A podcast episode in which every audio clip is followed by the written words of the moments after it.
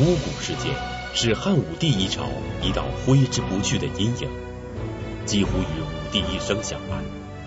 武帝朝遇到的第一件巫蛊事件就是皇后陈阿娇，由于不受宠幸，他就找来巫师诅咒那些受汉武帝宠幸的嫔妃们。此事败露之后，陈阿娇被废。汉武帝于是顺理成章立自己的新宠卫子夫为皇后。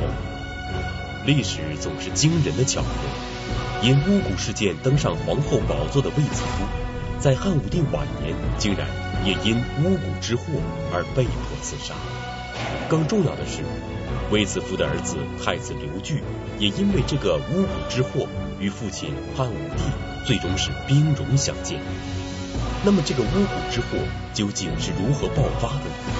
巫蛊之祸的罪魁祸首究竟是谁呢？太子刘据为什么不能够避免这次灾祸呢？河南大学王立群教授做客百家讲坛，为你精彩讲述王立群读史记汉武帝之巫蛊之祸。所谓巫蛊，我们在前面曾经提到过。就是汉人非常迷信，他觉得刻一个小木头人，一般用桐木的，刻一个桐木人，写上被诅咒人的姓名，然后埋在地下，天天去祷告，那么让被诅咒的人得病或者死亡，这就是所谓的巫蛊。这件事情呢，在汉武帝一朝屡次发生过。当然，最早的就是陈皇后陈阿娇就出现过这个事儿。那么这件事情，就是汉武帝晚年，也就是爆发在贞和二年的这场巫蛊之后，它的爆发的原因，大体上来说有三个原因。第一，太子失宠，这个我们在前面一集讲过，太子刘据是。汉这个汉武帝的六个儿子中间的长子，当年汉武帝二十九岁得子的时候是非常兴奋，非常高兴，是为掌上明珠。但是随着时间的推移，太子逐渐失宠了，甚至于发展到最后，皇后卫子夫和太子刘据已经不能给汉武帝啊自由的沟通见面。这是导致巫蛊产生的第一个原因。第二点是江充受宠。我们前面讲过一集，叫宠信江充。江充是一个小人，但是在汉武帝的晚年，汉武帝非常宠信江充。这个小人就是江充这个人，在整个巫蛊事件中间，可以说是兴风作浪。发挥了超常的作用。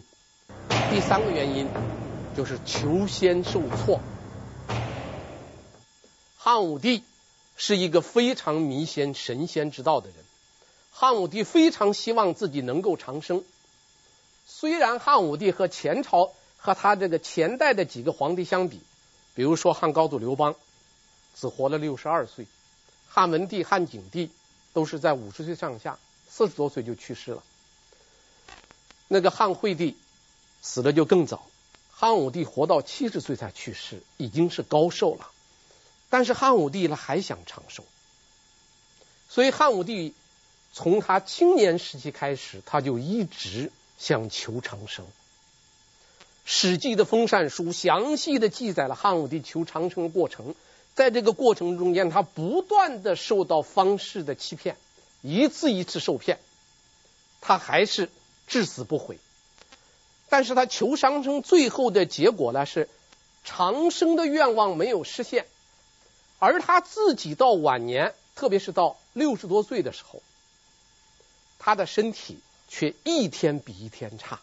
这个很容易理解，他老了嘛，人老了，整个机体退行性的变化导致他衰老了。但是汉武帝并不认为自己的身体的机体衰老了。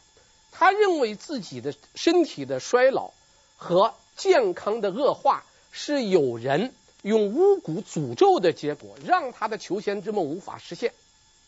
所以汉武帝对这个巫蛊啊，一听起来，他头皮就发麻，他对这个事件的处理就格外的凶残。汉武帝在晚年的时候，由于生理和心理原因，脾气越来越坏，也难免犯起了多疑症。汉武帝一有小病，便疑心有人要谋害自己，所以巫蛊的魔力在他的心中越来越大。汉武帝寝食难安，总怀疑是不是有人用巫蛊咒他，于是巫蛊的悲剧便开始在朝廷上揭开了。首当其冲的竟然是公孙贺丞相。那么一直是谨小慎微的公孙贺，为什么会陷入巫蛊之祸？公孙贺我们在前面讲过，公孙贺在汉武帝任命他做丞相的时候，他曾经有一个。被后人呐、流传为笑话的故事，就是汉武帝任命公孙贺做丞相的时候，公孙贺是嚎啕大哭，跪在地下不起来，不奉诏。因为在公孙贺之前，连续几个宰相死的都很惨，所以当时公孙贺是丞相之位，位位途就不敢去做。结果汉武帝是非让他做。那么这么一个谨慎的宰相，他怎么会？牵涉到巫蛊中间去了，事情坏在他儿子手里边。公孙贺原来是太仆，是皇帝的车队的队长，很受皇帝信任的。但是公孙贺升任丞相以后，由他的儿子公孙敬升接替了他的太仆职位，这是一个很荣耀的职务。太仆属于九卿之一，父亲公孙贺是丞相，儿子公孙敬升是太仆。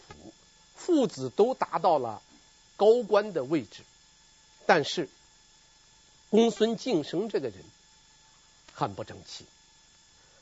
结果的话呢，公孙敬升做太仆的时候啊，犯了一件大错，就是他挪用公款，挪用了京城北军一千九百万的军款这个军费，这是一件大罪。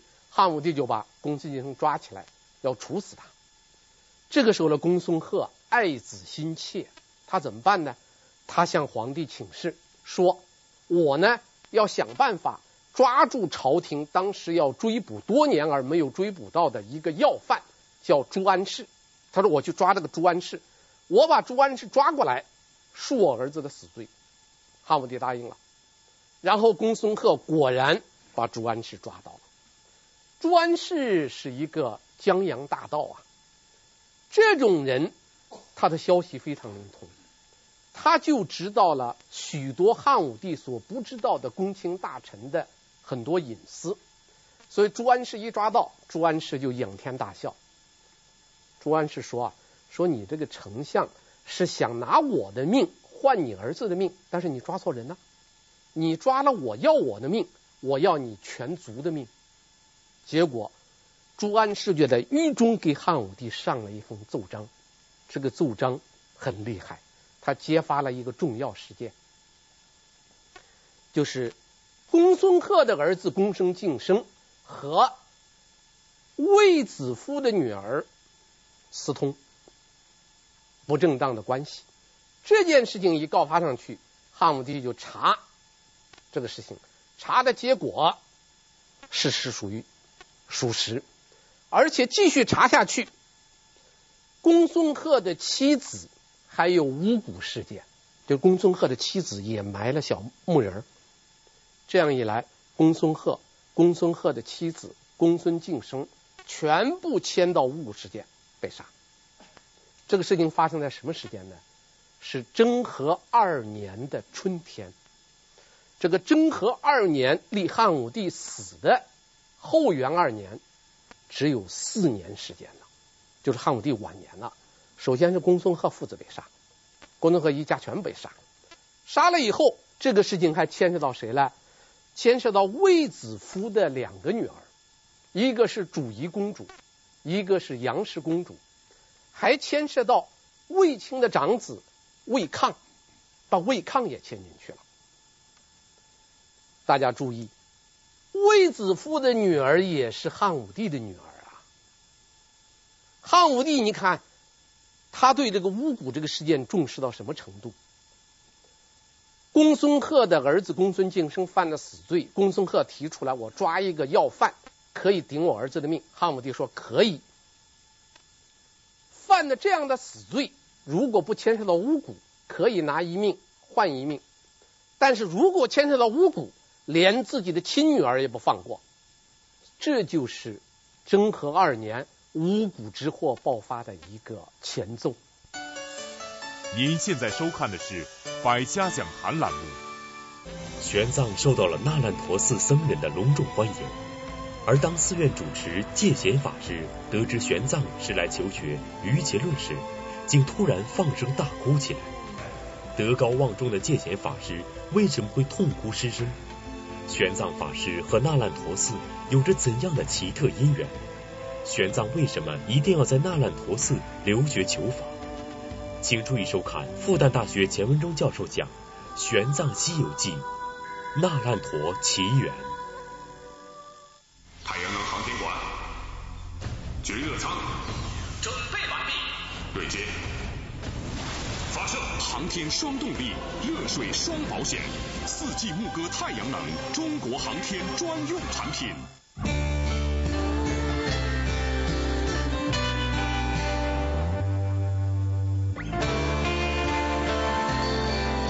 情系今生，我心永恒。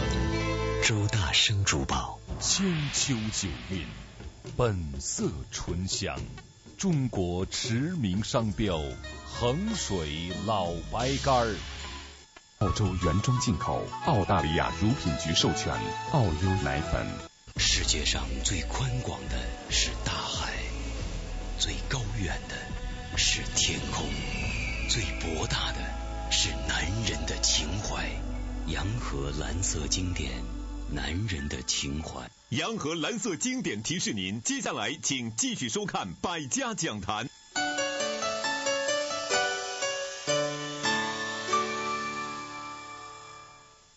可以看出，晚年的汉武帝面对巫蛊是绝不会手软的，哪怕是当朝高官，哪怕是自己的女儿。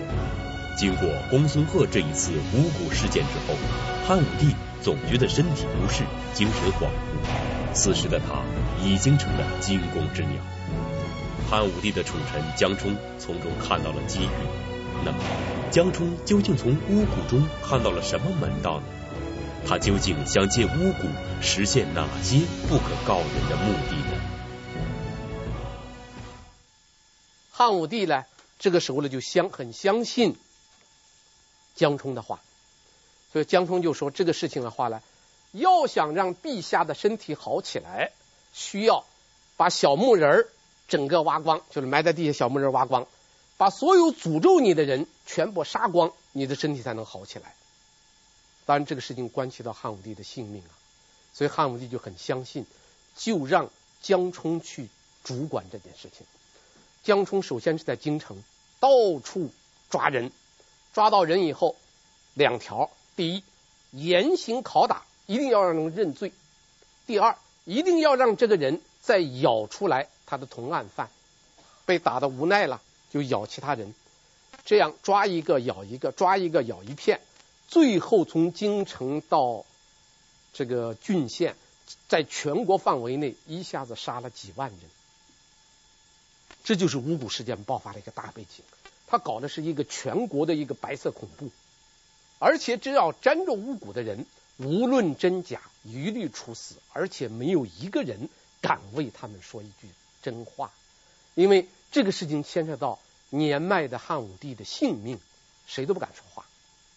人们不敢说话，是因为有人不敢听真话，所以人们才不敢讲真话。就在这个情况下，江冲看到机会来了。江冲看到这个机会以后啊，江冲做的第一件事就是把五谷扩大化。所以江冲就提出来说：“宫中也有五谷，皇宫中间有五谷。”这让汉武帝很吃一惊。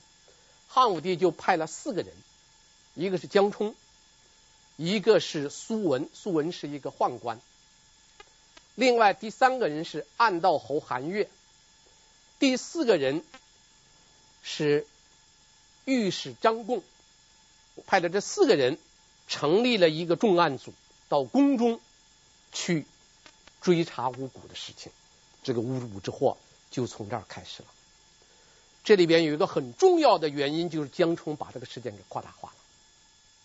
本来公孙贺的事件只是一个个案，个案变灾难，株连一大片。因为江充是有私心的。江充为什么要扩大化呢？我们在讲宠信江充的时候曾经讲过，江充的发急是因为他在皇帝的那个高速，就是当时的赤道上抓了长公主，抓了太子的车队，他知道他给太子结了怨。江充感到老皇帝自己的靠山一天天衰老，很快就不久于人世。一旦汉武帝死了，太子一继位，他可是把太子已经得罪苦了。如果太子一继位，江充是必死无疑。所以江充就下了个决心，一定要借着巫蛊把太子给拿掉。如果太子拿掉了，将来老皇帝死了，自己的性命就可以保住了。这就是江充啊，竭力要把这个巫蛊事件扩大化的最根本的原因。他想通过害太子而自保，这是一个最根本的原因。除了江充要扩大以外，还有一些原因，就说巫蛊这个事儿是很容易栽赃陷害的。你比如我到你家去挖个小木头人儿，他可以提前埋过。我头头几天我先埋到你家里，然后我再领着人上你家去挖，肯定就挖出来了。再一个呢。我去挖人的时候，我拿出来给上报给皇帝的时候，你在地里挖的也可以，我怀里揣的也可以啊。它是很容易栽赃的一种事情，而且这个事情是无法查清楚的。所以江充就利用这个事件到宫中去挖。那么江充怎么挖呢？他先从那个失宠的嫔妃家那个宫殿开始挖起，这个很好讲。你这个嫔妃失宠了，一定对皇帝怨恨。你要埋巫蛊，那是很容易被人们相信的。他先从失宠的那些嫔妃中间家挖，然后逐渐的挖到皇后的宫里边，挖到太子的宫中间，最后挖到什么程度呢？皇后卫子夫给太子刘据这两个宫中连个放床的地方都没有了，全部被地下给刨了个遍。而且最后江充说，在太子的宫殿中间挖出来小铜木人最多，而且不但有那个小小人儿、小木人儿，而且还有谋反的书，要马上上报给皇帝。这样一来，就让太子感到了巨大的威胁，因为这件事情一旦说出来以后，太子的性命不保啊。也就是在这个情况下，太子感到很惊恐。他就去找他的老师，就是太子少府，去商量这件事情。而这个太子少府呢，就是皇太子的老师，听说以后呢，也很紧张，因为如果太子犯罪，会株连到他的老师，所以他的老师就给他提了几条建议。首先是把江充抓起来，抓起来审了江充，你才能知道事情的真相。如果你要不去抓，很可能太子会受到江充的诬陷。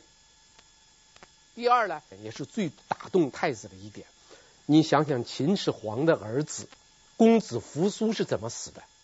那不是就受宦官的陷害死的吗？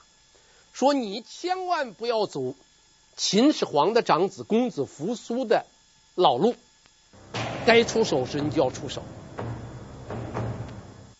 江充把巫蛊的矛头直指向太子刘据，太子刘据被江充已经逼得忍无可忍。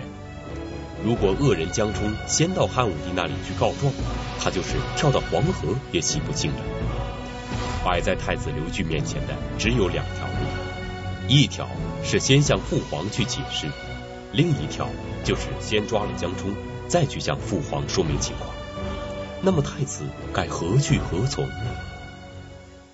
太子这时候还是不忍心，他还想去面见皇上。而这时候汉武帝呢，汉武帝在甘泉宫不在长安，两个人相聚的地方很远，太子想去面见皇上，但是江充就扣着太子不让走。这样一来，太子没有办法，被逼急了。如果太子不采取行动，必然会被安上一个巫蛊的罪名，也是要死。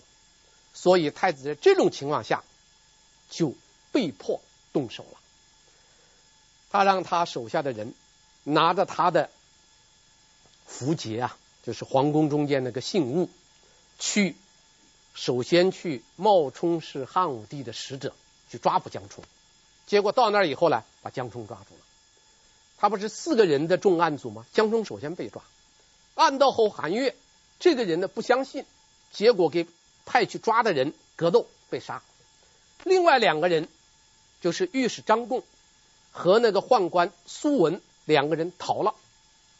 然后太子呢杀了江充，就把这个事情报告了皇后卫子夫。卫子夫这时候感到很。卫子夫最后决定采取的办法，护犊，小牛犊那个犊啊，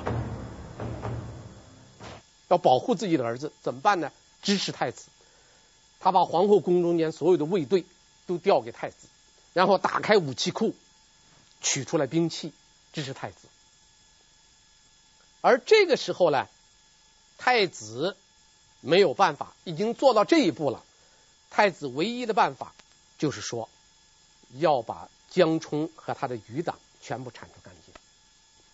而这个时候，在甘泉宫疗养的汉武帝，首先得到两个人的告密，一个是跑过去的御史张公，一个是宦官苏文，两个人告密，太子反了。汉武帝不相信，汉武帝因为汉武帝对自己的儿子有一个基本的估价，他知道自己的儿子是一个中规中矩的人。不是一个脑上长着反骨的人，他不相信。他说：“我估计是太子害怕了，又恨这个江充，所以才办的这种傻事。”他说：“这样吧，他派了一个他身边的一个宦官，说你去京城把太子招过来，我要问问他。其实这是一次父子之间沟通、消除误会的一个最好的机会，而且是唯一的一个机会。”结果这个宦官呢，平时啊老打小报告，陷害太子，所以呢他害怕去见太子，他怕太子杀红了眼到那儿连他一块宰了，他不敢去见。结果这个小宦官呢，转了一圈回来了，他说太子确实反了，而且还想杀我，我逃回来了。所以这个这个宦官呢，就汉武帝身边这个人起了个很坏的作用。他是既胆小又胆大，他胆小小到什么程度呢？不敢去见太子，把汉武帝的诏命传达给太子，把太子带过来，他不敢。他胆大在什么地方呢？他胆大竟然没有见太子，他竟然编造谎言说太子造反了。这是第三个人的报告，三人之言，汉武帝就相信了。而在这个时候，丞相又来报告了。这个时候，丞相是谁呢？丞相叫刘屈毛，这个丞相就是我们前面多次提到的中山靖王刘胜的后代，也就是刘备的老祖宗。丞相是在自己家中听说太子反了，丞相就逃了，逃得很急，连丞相的大印都丢了。逃到城外以后，这个刘屈毛就派他手下的长史，也就是丞相府的秘书长。向汉武帝报告说太子反了，这是第四个人的报告。汉武帝一连接到四个人的报告，确定太子确实反了。然后汉武帝就下令让丞相去评判，而且自己亲自带兵从甘泉宫到了长安城边上，他亲自要指挥平定这个叛乱。您现在收看的是《百家讲坛》栏目，一部史家绝唱，一曲无韵离骚。它是二十四史之首，它是一部百科全书，记录了中华民族近三千年的历史画卷。二零零七年，王立群、一位研读《史记》四十年的学者，将从一代帝王汉武帝入手，用人物讲述历史，以故事展现人性。每周六周日带您一起读《史记》，百家讲坛倾情奉献系列节目《王立群读史记》，敬请关注。智联招聘提醒您，百家讲坛稍后的节目更精彩。拥有好身体，活得更年轻。三鹿益生元奶粉，创新营养配方，复合益生元，激发生命活力，享受健康人生。三鹿益生元奶粉。刻苦的学习，投入的工作，快节奏的生活。可能导致眼睛干涩、酸胀、眼疲劳、点润结、润舒营养不干涩。来自大自然的恩宠，甄选天地精华，天生尊贵，经典品味，伊利经典牛奶。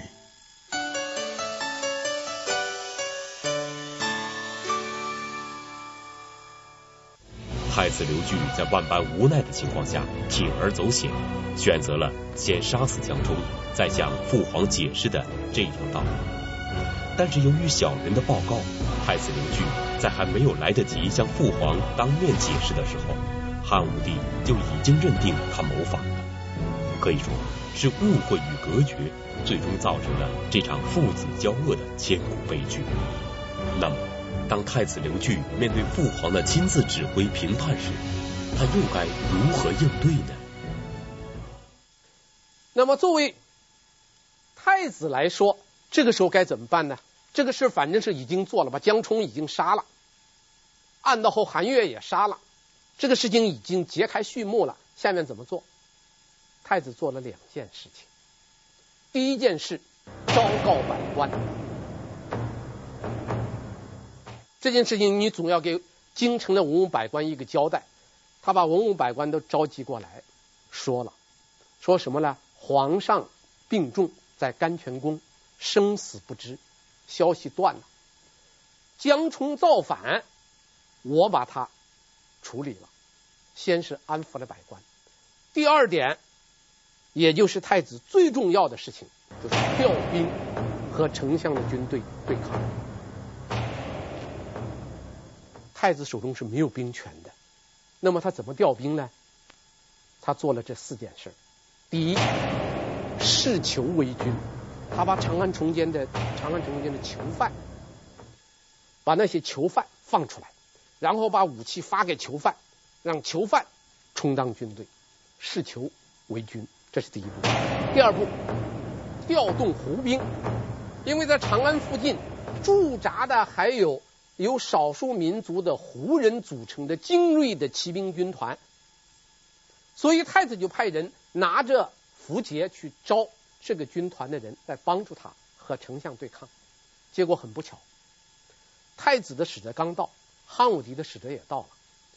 汉代皇帝的那个符节啊是个纯红的，所以太子的使者拿的是个纯红的符节。汉武帝的这个使者拿的是呢。纯红的符节上面又绑了一个黄颜色的东西，这个东西就我按我们今天说叫防伪标志。然后汉武帝的使者就说：“我这个是真的，他那是个假的。”结果把太子的使者给杀了，然后把胡人的精锐军团调过来镇压太子的叛乱。这是第二个调兵方案，失败了。第三个调兵方案，调集北军。北军是京城长安最精锐的国防军，这个时候的北军的首长是谁呢？就是我们以后要讲到的司马迁有一篇很有名的信，叫《报任安书》。这个北军使者就是任安，所以太子亲自到北军的营门见了任安，任安也见了他。太子给了他符节，让他出兵。任安呢，拿了符节以后。回到营中，闭门不出，不参与。这个我们可以理解呀，任安，任安不想趟一盆浑水呀，因为这个事件呢是汉武帝和他的太子父子相残的一个事件。所以任安这个当时很为难，你帮了太子，将来汉武帝把叛乱平了，肯定要杀你。但是事情过后，当太子的冤案得到平反的时候，汉武帝就认为任安受了太子的节信，实际上是坐山观虎斗，把任安也抓起来，最后是也杀了。胡人兵团没有调动，正规部队调不动，你光有囚犯不行啊！太子怎么办呢？最后在京城组织民兵，全民皆兵，把民兵组织起来。太子是个很仁义的人，在老百姓中间有威望，再加上江充这个家伙呢，又无恶不作，京城老百姓对他恨之入骨。听说太子杀了江充，老百姓是拍手称快。太子一起兵，都帮着太子。这样的太子的军队就有两部分人组成，一部分是民兵，一部分是囚犯。这种军队和丞相刘屈邈的正规军一作战，打败了，啊，肯定是要打败了，因为你没有训练，再加上汉武帝一出来指挥，汉武帝虽然这时候年迈了，但是汉武帝对军队的控制能力还是很强的。他在位五十六年，到巫蛊事件发生的时候，他在位已经是五十二年了，执掌政权达半个多世纪的这个皇帝。他对军队的控制权是绝对有能力的。后来听到汉武帝的说法，说是太子是谋反，就逃了，就太子的军队就不战而溃，这样太子就彻底失败了。太子打败了，那只有一个办法，逃。三十六计，走为上计，逃。然后太子就带着他的两个儿子，就是皇孙，逃了，逃到京城的城门那个地方。当时把守城门的一个人，他的官职叫司职，这个人名叫田仁。田仁在把住这个城门关呢，他守住城门，按说是不能放太子走的。但这个守城门这个人也动了一番脑子，我要不放太子走，我要把太子抓了，或者把太子杀了，这是他爹给他儿之间闹矛盾的。一旦他爹将来心疼他儿子的时候，那我肯定是替罪羊啊！那怎么办呢？守门官就把门打开，让太子逃了。太子一逃，丞相刘屈毛追过来，听说太子走了，就要杀这个守城门的官。结果另外一个人呢，不愿意，另外一个御史啊，他不愿意。他说：“把城门这个官员是两千石的高官，你不能随便杀。”实际上，这两个人都是好心。守城门的人是把太子受冤，阻止丞相杀守门官这个人是把丞相冤杀了好人，两个人都是好好意。结果这样，太子跑了，守门官也没有被杀，这件事情就算太子算逃了。但事情爆发以后，汉武帝就追查这个事儿，太子怎么逃的？追查的结果，把守城门的这个田人被杀。阻止丞相，阻止丞相杀这个守门官的这个官僚也被杀。任安受了太子的符节，没有帮助太子也不行，也被杀。在这场父子之间的交战中，最耐人寻味的就是各级官员在其中的困难选择。掌握兵权的和把守城门的都在犹豫该不该帮太子，因为太子刘据和汉武帝两人都是朝廷的领袖，而且又是父子关系，帮谁都有可能引来杀身之祸。正在群臣犹犹豫豫的时候，终于有个公道人冒死站出来为太子辩护。那么，正在气头上的汉武帝会听得进去吗？太子刘据的命运最终会如何呢？杀过以后，这事情不算了，太子在逃，汉武帝是怒气未消，还要继续追。就在这个时候，有一个人，这个人是湖关三老，湖关是一个县，就今天陕西的湖关县，三老呢是个乡官。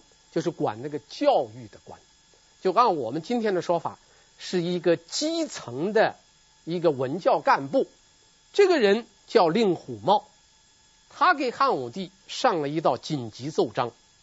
令狐茂认为啊，父子之间的关系是天下最亲密的关系，所以儿子绝不会夺父亲的兵去造反，这是不可能的。而这个江充是一个普通布衣，他介入到皇帝给皇子之间，他制造了矛盾。而这个江充呢，又奉皇帝之命迫害太子，太子忍无可忍，只好呢劫取了皇帝的兵，为的是自保。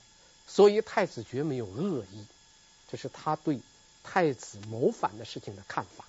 太子没有恶意，是被逼得无奈，只好为了保全自己杀江充。第二，怎么处理？这个人提了一个非常高明的处理办法。他说：“太子绝不能长期在外逃，你能立即下令停止全国的通缉，否则的话，太子随时有可能被杀。”胡关三老的信呢，就报到汉武帝那去了。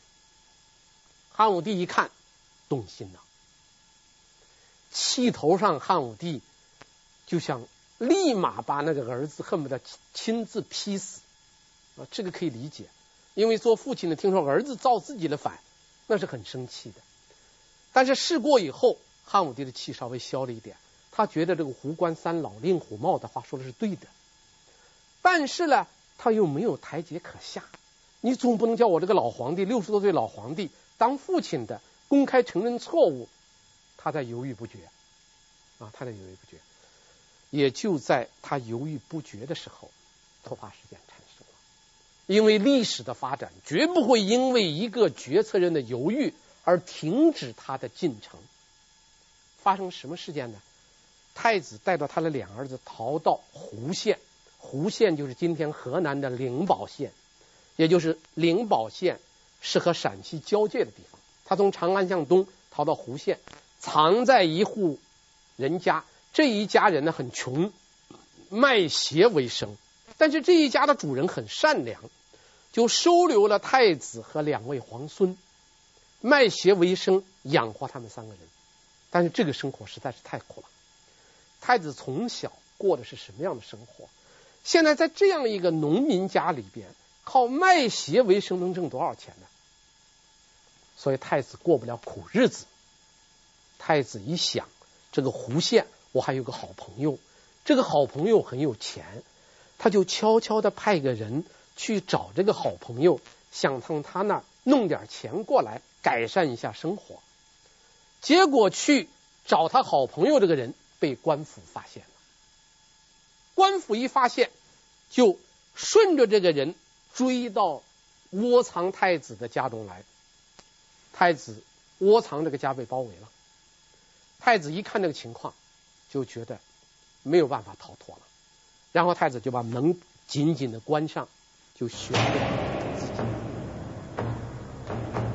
然后呢，这个追兵就杀进来，主人在和追兵格斗的时候被杀，太子的两个儿子皇孙被杀。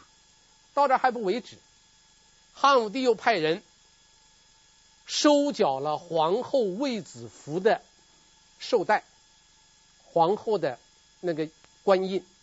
等于是废了卫子夫了。卫子夫一看自己被废，卫子夫悬了。五谷事件到这个时候，父子相残的这个惨剧已经造成无可挽回了。丧子的那种痛苦，杀子的那种悔恨，都在汉武帝体内藏着。这些事情怎么解决呢？我们请看下集。临终托孤。